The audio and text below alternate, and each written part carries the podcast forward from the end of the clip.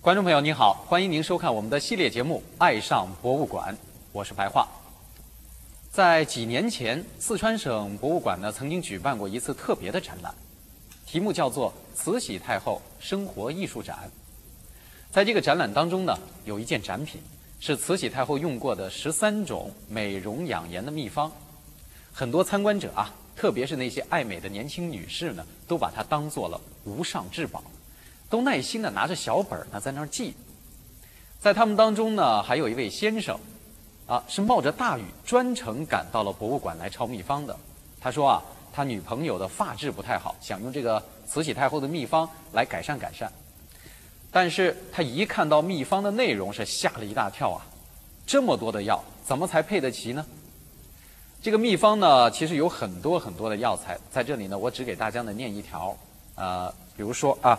青盐、川椒、旱莲草各二两，白盐四两。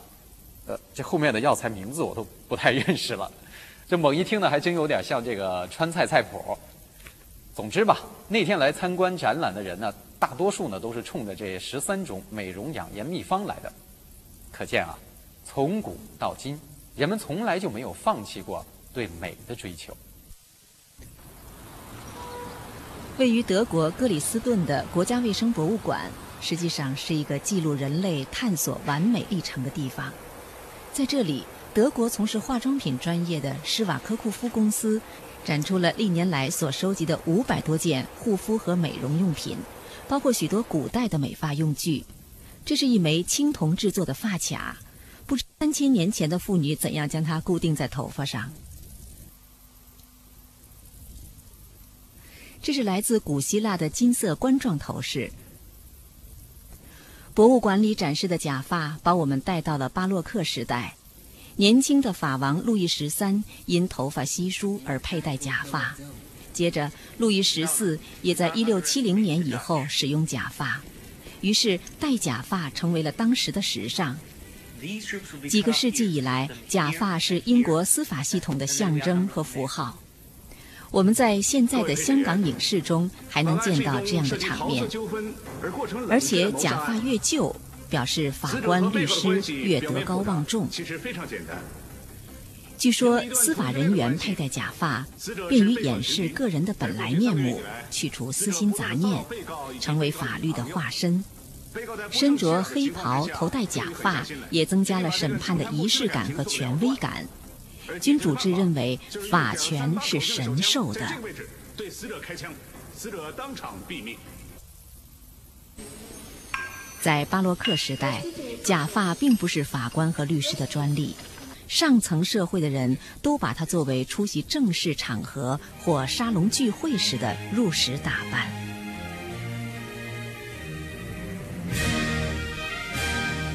假发在晚上不戴的时候，被套在一个专用的陶瓷架子上。毕竟它是用人或者动物的毛发制成，应当小心保护。假发的价格昂贵，这在于人工而不是材料。制作一个假发需要一个熟练工匠花大约四十四个工时的劳动。假发上的每个发卷儿、每根辫子都经过假发技师精心设计，并用手工编织而成。一般一个法官的假发售价要超过一千五百英镑，而最普通的假发也不低于三百英镑。博物馆的工作人员将抓痒工具、象牙坠饰和一个香水瓶摆在一起展示，难道它们之间有什么联系吗？这些肖像道出了其中的奥秘。画中十七世纪的贵妇们梳着高耸入云的发型。充分体现着巴洛克艺术对生活的影响。当时的欧洲以罗马为中心，形成了旧教势力范围，宫廷与教会提倡雄伟华丽的美术，建筑、音乐也都极尽繁复之能事，强调豪华的装饰性。发型是要跟着时尚走的，讲究排场的贵妇人梳上塔状的高发髻，最高可达三英尺。上面有美发师挖空心思做出的许多装饰物。为了做好复杂的发型，当时的人们甚至发明了一种特制的工具来测量假发的角度。为了不使高发髻的贵妇人跳舞时碰到吊灯，舞厅的天井不得不加高，甚至连圣保罗大教堂正门入口处的屋顶也因此向上加高了一两米。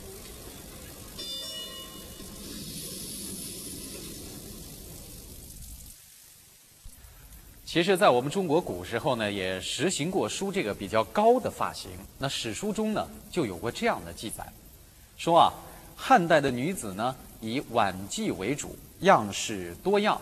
哎，一种高髻，也就是高很高的这个发型啊，在当时是颇为流行。书上还说，梳好的这个发髻呢，一定要用花和宝殿花钗来装饰。那这所谓的宝殿花钗啊，指的是什么发簪呐？发钗啊，还有发垫等等这些装饰物。过去我们在看古装戏的时候呢，经常听到什么簪啊、钗的，但是总是弄不清楚什么是簪，什么是钗。其实呢，单股的长针叫簪，双股的呢叫钗，都是用来固定发髻的。古人还把钗头呢制成各种形状，雕龙镂凤、嵌珠插玉，显得呢非常华贵。而钿是指用金属片做成的装饰物。有的被做成一朵朵花，有的呢做成蝴蝶形，而像这个呢，就做成了一只金光闪闪的蜻蜓。在这些装饰里面啊，最时髦的装饰就要数步摇了。什么是步摇呢？就是在这个发髻上啊，固定一个像树枝一样的东西，上面挂满了珠宝玉坠各种饰物。人在走动的时候呢，这些事物就会自然摇曳，一步一摇。所以呢，得名叫步摇。看来不管是中国还是外国，女士们为了美都没少在头发上下功夫。不过，一旦梳上三英尺高的发髻，这人呐，可就得受罪了。梳妆如此高的发髻，需要花费可观的人力、物力和时间。一旦完成，就要尽可能保持长一些时间。一两个月不足为奇，于是麻烦来了。首先是无法睡觉，只能半卧着，因此当时的贵妇人们多因睡眠不足而面色憔悴。这还不要紧，关键是长期不洗头，高高的发髻成了藏污纳垢的地方。不管那贵夫人有多么高雅和时髦，也难于抵挡那钻心的瘙痒。于是，美发用品中增添了这几样东西。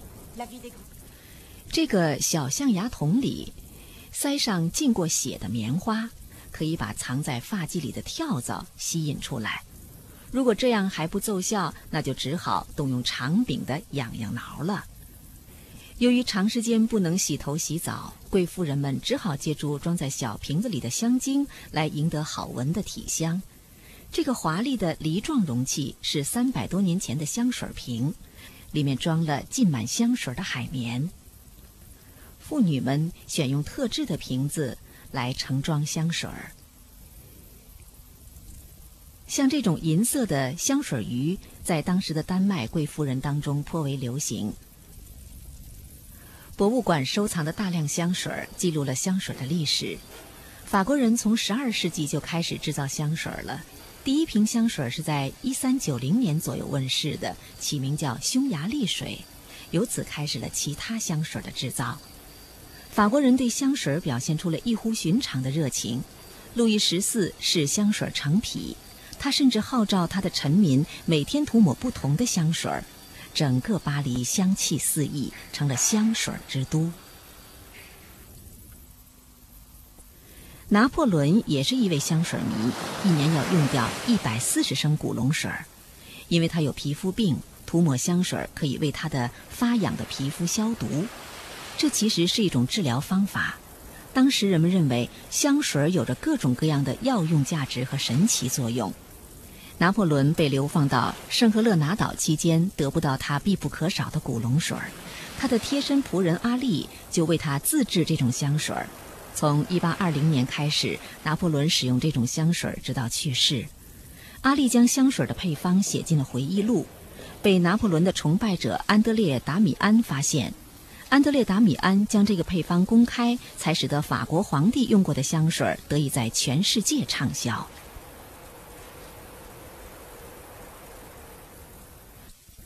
这是最早的可携带式吹风机，出现在19世纪末，我们还能够明显的看出酒精炉的原型。